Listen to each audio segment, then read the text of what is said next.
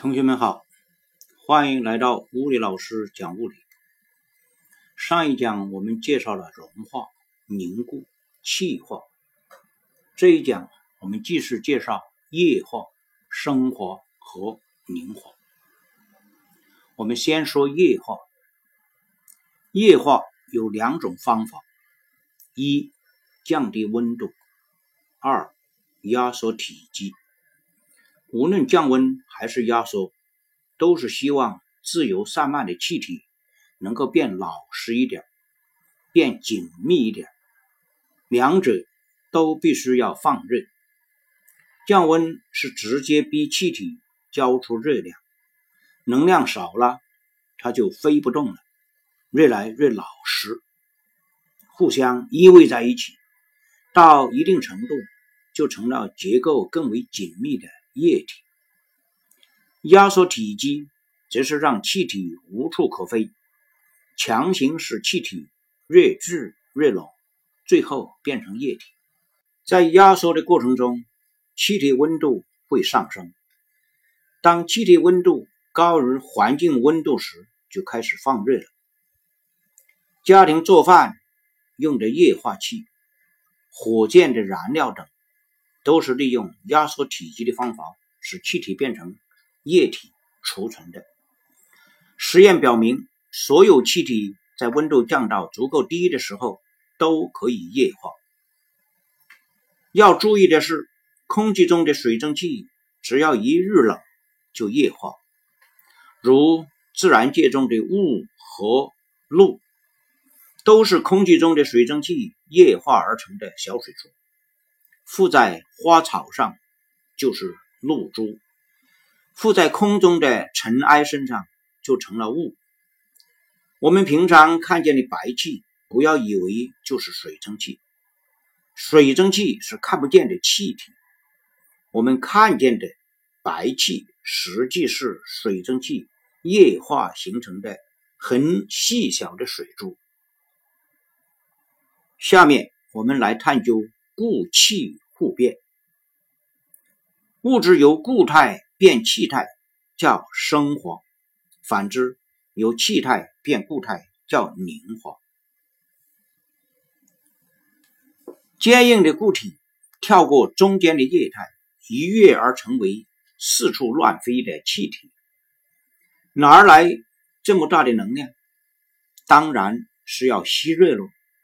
反之。凝华就要放热，有实验为证：给放在密封的烧瓶中固态的碘微微加热，会看到紫色的碘蒸汽，这表明物质升华要吸热。将烧瓶从酒精灯上移开，放入冷水中，发现烧瓶中的碘蒸汽变为碘的固态粉末。附在烧瓶内壁，且水的温度升高，这表明物质凝华要放热。要注意的是，冰升华可以在任何温度下进行，不过温度越低，升华得越慢。当冰密闭于绝热的容器中，冰会少量升华。同时，冰自身的温度降低，以提供升华需要的热量。可见，升华需要吸热，但不一定要从外界吸热，吸自身的热也可以。如果容器足够大，冰大量升华会使残留的冰温度降低很多。随着残余的。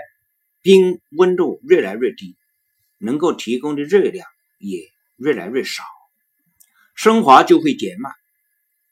常见的升华现象有：冰冻的衣服未经化水就变干；白炽灯里的钨丝变细，樟脑丸变小；冰雕作品体积缩小，干冰在常温下升华，碘升华为碘蒸汽。常见的凝华现象有：雾凇、冬天玻璃上的窗花、霜、雪、冰晶。白色灯泡内壁上黑色的污，点蒸器凝华为点。了解完了六种物态变化，我们聊聊生活中是如何利用这些规律的。大火炖汤和小火慢炖，你觉得哪个熟得更快呢？应该说两个都一样快，只要汤沸腾了，就始终保持沸点的温度，不论火力多大，温度也不再升高。所以，不论是小火慢炖还是大火猛煮，对于汤中的菜肴来说，都是一样的受热，当然也会一起熟喽。从此，你知道了汤烧开以后就改为小火，可以。节能哦。你用过干冰吗？干冰是固态的二氧化碳，常温下易升华为二氧化碳气体。这一过程要吸收大量的热量，可起到降温的作用，在食品保鲜、人工降雨、舞台烟雾效果等方面有着广泛的应用。使用干冰能保持比普通冰袋。更低的温度，并且不会有水，适用于怕水的物料。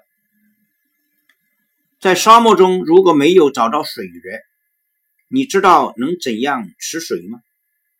有两种办法哦，一种是利用植物的蒸腾作用，收集植物蒸腾的水分；另一种是从空气中吸水。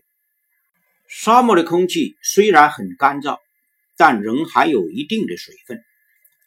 人们已经发明了多种可以从沙漠干燥的空气中吸水的装置，但原理都是类似的。空气中的水蒸气遇冷液化成为小水珠，用结构特殊的多孔材料收集这些小水珠，积少成多，就可以得到宝贵的水了。这一讲我们聊了液化、升华。和凝华，让气体液化有两种方法：一降温，二压缩。无论哪一种方法都会放热。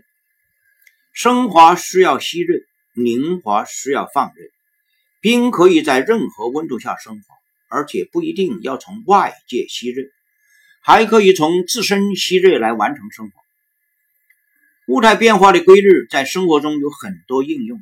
这一讲我们介绍了三个例子，分别是煮汤、干冰和吸水装置。